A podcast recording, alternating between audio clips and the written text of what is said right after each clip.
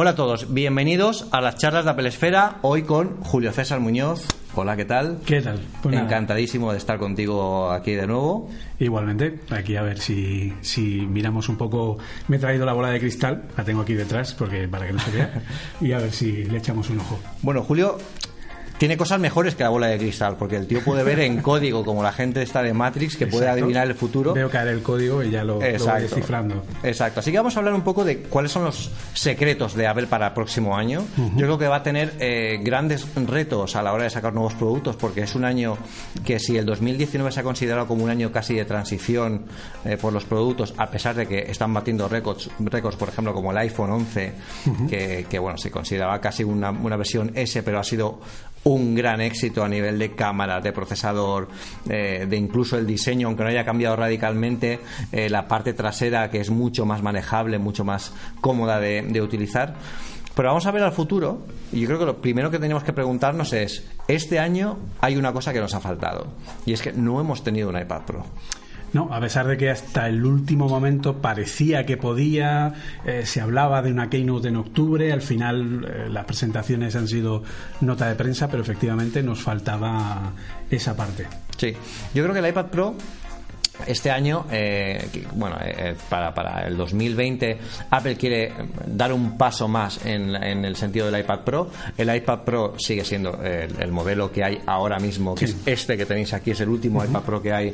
Es muy potente, sigue siendo perfectamente, perfectamente válido. El diseño no había sentido ahora para cambiarlo. Yo creo que este diseño incluso todavía puede durarnos varias generaciones. Sí, yo creo que sí. Y, a nivel de aplicaciones, ¿tú cómo le ves al futuro del iPad Pro? Estos últimos coletazos que ha estado dando, por ejemplo, Photoshop, que parece que no ha acertado mucho eh, Adobe con, el, con la nueva versión en el iPad. Es que el iPad eh, tienes que tener en cuenta que ahora está en un momento en el que va a empezar a hacer un cambio importante. Es decir, parece, y fíjate qué curioso, cuando el iPad Pro apareció, eh, nos pareció muy bonito, nos pareció genial a nivel de diseño, pero a nivel de software todo el mundo comentaba que no estaba a la altura, que parecía que quedaba algo. Yo era de los que defendía, y de hecho creo que lo hice aquí en Sí. charlas, que eh, teníamos que esperar a que llegara la nueva versión de sistema operativo. Pasó en verano, salió iPadOS 13. En el momento en el que ahora tenemos una divergencia a nivel de sistema operativo. Ahora Apple lo que ha hecho es que ahora tiene eh, dos proyectos diferentes, ¿vale? Porque hasta ahora iOS era el mismo para iPad y para iPhone eh, y de alguna forma lo que se hacía era que eh, digamos, era entre comillas, como un if, ¿no? O sea, si tal funcionalidad. Terminología muy de, Claro, de o sea, informático. estoy en el iPhone, hago, la, hago esto de esta manera. Estoy en el iPad, la hago de esta otra. Pero era el mismo sistema operativo para los dos. Ahora ya no. Ahora se han eh, separado. Son ciclos de vida completamente distintos. Exacto. Primero, es cierto que ahora mismo lo sigue siendo y se ha separado a nivel de marketing, pero ahora, a partir de ahora, es cuando va a empezar a tener una eh, funcionalidad propia, unas librerías propias. Y eso va a hacer que pueda aumentar su, eh, exponencialmente toda su capacidad, toda su funcionalidad eh, y estamos empezando a ver cosas pues como por ejemplo el hecho de que eh, Lightroom ahora pueda cargar las fotos directamente sobre el propio Lightroom, la salida de Photoshop, eh, aunque Adobe no ha metido toda la funcionalidad, pero también es que tenemos que parar a pensar que hacer que un Photoshop funcione directamente en una nueva plataforma como es iPad cuando está utilizando el mismo código fuente que usa la versión de PC, el mismo código fuente que usa la versión Mac, que es todo un code base, un, un base code ¿no? de, en C++, que es un poco lo que hace, por ejemplo, Office. Office tiene el mismo código base para todas las plataformas, Android, iOS, eh, Mac, Windows, etcétera, y luego lo único que cambia es la capa de interfaz.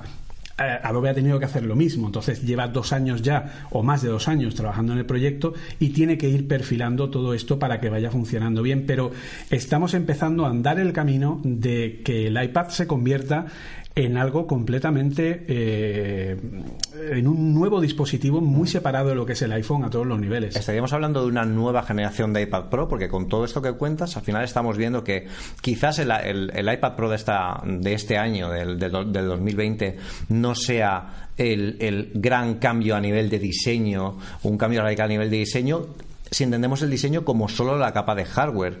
Pero claro, cuando veamos en esta conferencia de desarrolladores de este año va a ser muy interesante, esta Sí. del 2020, porque vamos a ver, como tú dices, por primera vez una eh, diversificación del sistema operativo más centrado en el iPad. Yo creo que incluso, no, no, lo conozco, no sé si tú lo sabes, pero el equipo que hace el iPad OS, si es el mismo que hace iOS o se han separado también?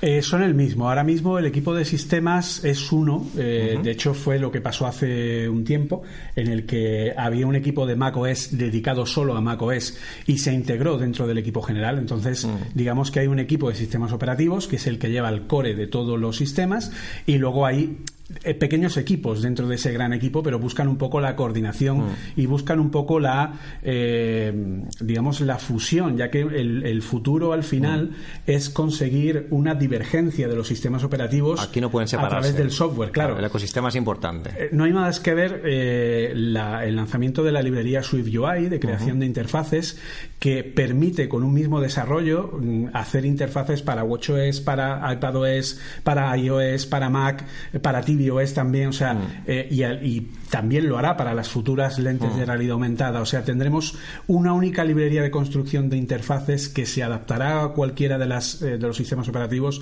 y al final conseguiremos esa divergencia a través del software en el que cada dispositivo tendrá su propia personalidad, pero el desarrollo será único para cada una mm. de las plataformas, teniendo en cuenta que, como bien eh, expresó Apple en la última World Wide Developers Conference, no se puede crear una misma experiencia para cada dispositivo, ya que cada factor de forma tiene su propia experiencia de usuario. Entonces, no podemos ofrecer lo mismo, pero la verdad que va a ser un camino muy interesante y el iPad Pro eh, se va a transformar. Esto es un poco el paradigma, eh, entre comillas, el, mismo paradigma de, de, por ejemplo, tener un Tesla en el que tú te compras el coche y con cada nueva actualización de software. Va ganando potencial. Claro, puedes hacer algo nuevo, o de mm. pronto corre más, o acelera mm. más, o ahora puedes ver YouTube, o puedes ver Netflix. Mm. Ese tipo de cosas es lo que vamos a empezar a ver en el iPad Pro, ya lo estamos viendo. Es el mismo iPad Pro, el nuevo que sacará Apple eh, a nivel de diseño será exactamente igual, pero obviamente con un más procesador A13X, que ya será todavía mucho más potente. Pero eh, sí es cierto que la verdadera transformación la vamos a ver en el software, aparte de la inclusión del primer paso de realidad aumentada que vendrá con los iPad, que es el sensor láser 3D de escaneo de eh, digamos, de estancias o de lugares para poder meter mucho mejor todo lo que hay a nuestro alrededor dentro de una experiencia de realidad aumentada. Y será como una especie de sensor, bueno, sea un láser, como tú dices, eh, al uso, que recorre y que sepa calibrar casi milimétricamente cada una de las estancias. Ya no se trata de que eh, la cámara capture la, estancia y luego a través de algoritmos sepa medir las distancias entre los objetos y se va a posicionar, sino que va a ser directamente un haz de, bueno, posiblemente sea muy similar a cómo se utiliza Face ID a la hora de ver la proximidad de la cara y mapear en 3D eh, el objeto. Estoy seguro que va a ser basado en la misma tecnología. Y esto va a ser el, comienzo de algo que la gente espera para ver para el año que viene, pero seguramente esto se vaya para, para el 2021 o más. 2021. y vamos a hablar al final, pero vamos a enlazarlo ya con esto, porque yo creo que es interesante. Son las gafas de, realidad aumentada. Es el gran cambio siguiente. Antes, justo antes de empezar la charla, estábamos hablando eh, con Julio y decíamos que esto puede ser un cambio mucho más radical de lo que supuso incluso la salida del iPhone.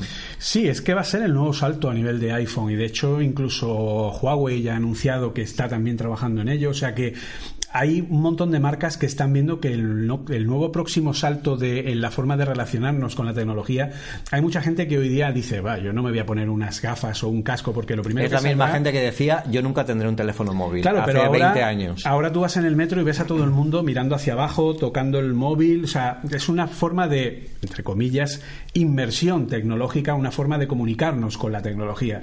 Pero eh, el próximo año mm, veremos ese primer paso, en 2021 veremos el casco, que será algo más aparatoso, porque a, día de hoy sí es cierto que la tecnología todavía requiere avanzar un poco más a nivel de diseño industrial, a nivel de capacidad de, lo que es dinero, de, coste productivo, coste a nivel de consumo para hacer un producto que sea eh, que se pueda comprar a nivel de consumo. Y eh, lo que conseguirá será eso, que tú puedas tener primero este casco, que tendrá un casco, una diadema o algo parecido a una HoloLens, pero eh, con tema diseño Apple. Vamos a estar viendo prototipos de eso de aquí al 2021, que ríete tú de los prototipos del iPhone original. Y luego el año siguiente sí veremos unas, unas lentes. Pero eso luego, porque todo el mundo me dice, bueno, ¿y eso para qué puede servir? ¿De eso para qué, qué, me aporta a mí de ventaja? Y es un, un ejemplo muy sencillo de cómo es la inmersión a nivel informativa de la conexión constante a una red como es Internet. Yo a día de hoy, por ejemplo, tú vas a un supermercado y a ti no se te ocurre sacar el teléfono móvil, que hay aplicaciones que te lo pueden permitir, pero no se te ocurre sacar el, sacar el teléfono móvil para escanearlo, o a lo mejor usas la app de Amazon para escanear el objeto, eh, o a lo mejor te has perdido y quieres ir a un sitio determinado y que se te indique, pero sacar el teléfono es como da más como más pereza, ¿no? O sea, no, no es una buena, eh, no es un buen uso, ¿no? De la realidad aumentada. Pero imagínate que tienes un casco tienes unas gafas y resulta que tú eh, te acercas a, un, sitio y dices, pues preguntas a Siri, oye Siri, ¿dónde está el, la sección de embutidos? Porque no sabes dónde está y directamente te marca en realidad aumentada y tú ves perfectamente marcado con flechas cómo llegar a ese sitio. Y cuando llegas al sitio puedes ver los diferentes productos, qué precio tienen, el histórico de precios. Si yo voy a una tienda a ver una televisión, puedo saber qué modelos hay, eh, qué otras opciones puedo tener, ver la valoración directamente sobreimpresionada sobre el televisor, qué histórico de precios ha tenido y si realmente es una oferta lo que estoy viendo o no. O sea, es una capacidad de, de tener muchísima más información en tiempo real de la que a día de hoy tenemos y que nos va a transformar completamente la vida digital a eso que casi parece ciencia ficción, pero que está aquí a la vuelta de la esquina. Sí. Hay otra cosa que parece ciencia ficción para mucha gente, pero que llevan esperándola mucho tiempo y pasamos de un extremo a otro, em, y es el, eh, uno de los grandes éxitos de Apple en los últimos años eh, con el iPhone, que fue el iPhone SE. Sí. Y se dice que este año va a volver el iPhone SE. Y va a volver en una forma en la que, bueno, ya tenemos, eh, Apple no ha descatalogado modelos anteriores del iPhone cuando han sacado los iPhone 11, precisamente para que cubran quizás ese hueco que el iPhone SE tiene que tener, ¿no? Pero ahora parece que sí que van a hacer un producto determinado, centrado en, eh, basado en la tecnología de la generación actual para que tú no tengas que irte a un iPhone 10 o un iPhone 10S que bueno hace un año no es tan, no es tan lejano pero que puedas tener esa opción de un iPhone distinto, más barato entre comillas. El iPhone SE siempre se consideró el iPhone barato, aunque no me gusta llamarlo así. Yo creo que es eh, un iPhone puesto al día para quien no necesita tanto, aunque es más largo de decir. Pero, eh, ¿tú crees que el iPhone SE este año puede volver en alguna de sus formas que estamos viendo en prensa? Parece ser que sí, y parece ser que, incluso podría ser el experimento del próximo dispositivo que no tuviera ningún tipo de conexión de nada, sino que directamente se cargara de forma inalámbrica y que no tuviera conexión de ningún tipo, ni siquiera la conexión Lightning.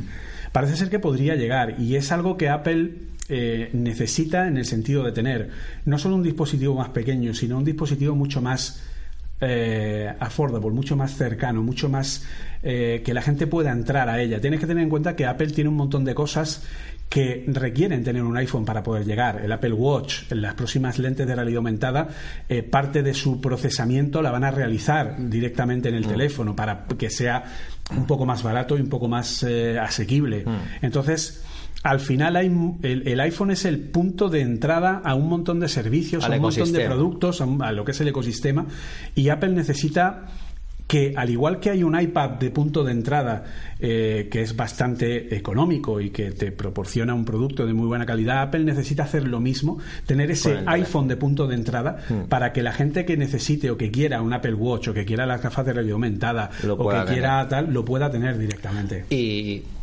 pasamos del iPhone SE a lo que va a ser la estrella del año, seguramente será el iPhone 12.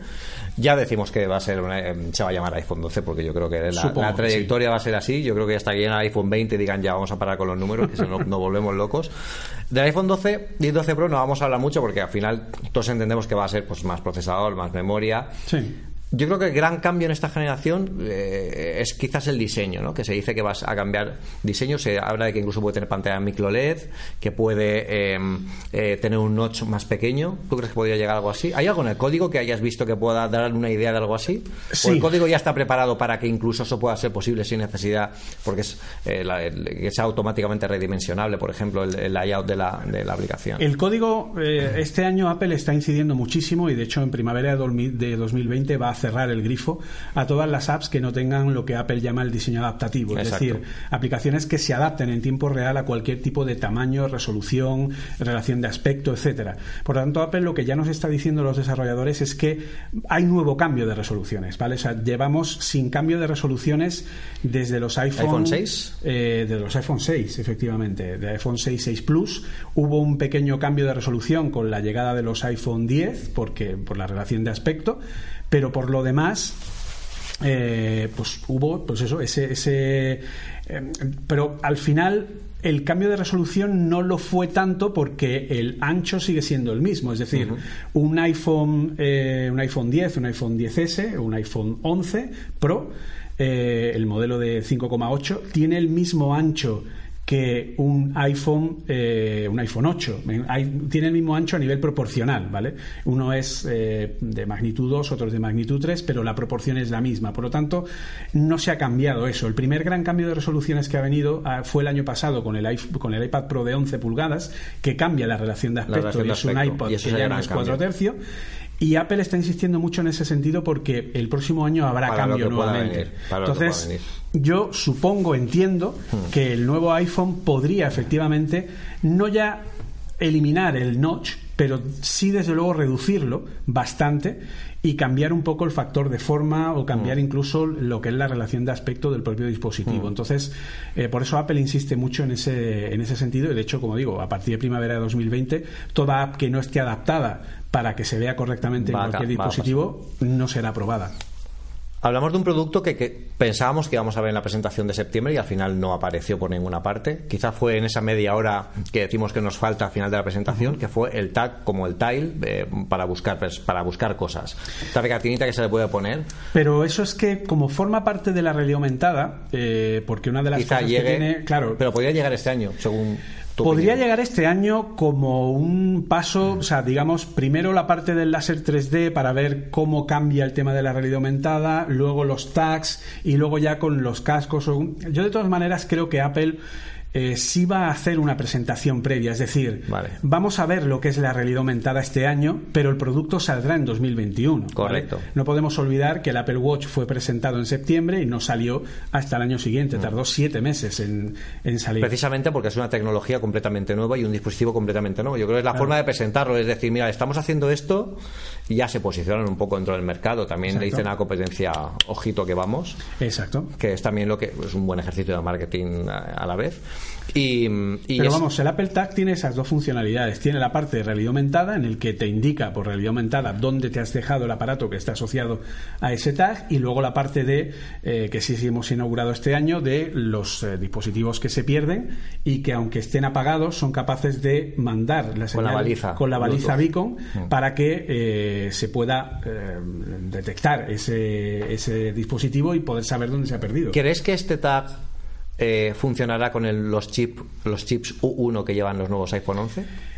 Lo cogerá y lo usará para que funcionen mejor. Eh, será retrocompatible, obviamente, pero los usará para que vayan, el chip, que vayan mejor. El chip 1, lo comentamos en el análisis de los últimos iPhones, es un chip que permite al teléfono eh, eh, localizar con precisión eh, un dispositivo dentro incluso de una estancia cerrada. O sea, directamente apuntando. Si apuntamos los dos, los dos iPhone 11 directamente, se van a ver incluso, eh, sabe medir la inclinación de cada uno de los teléfonos y que se lo detecta como un radar. Es una. Básicamente, la tecnología Beacon que hay ahora mismo tiene una precisión de localización de más o menos medio metro, un metro mm. alrededor de la posición real.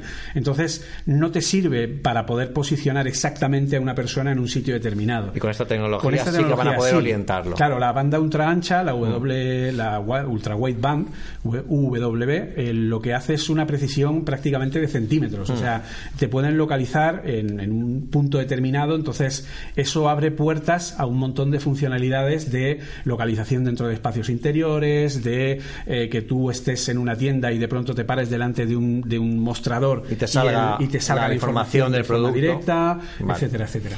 Ya para acabar, dos, los dos últimos productos que podríamos ver en este 2020. Uno es el Apple, el Apple TV, que no hemos visto una nueva, una nueva generación de Apple TV a nivel de hardware.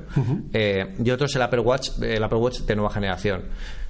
En realidad hay un tercero que tú y yo queremos ver, y es que saquen de una puñetera vez, por favor, Apple, please.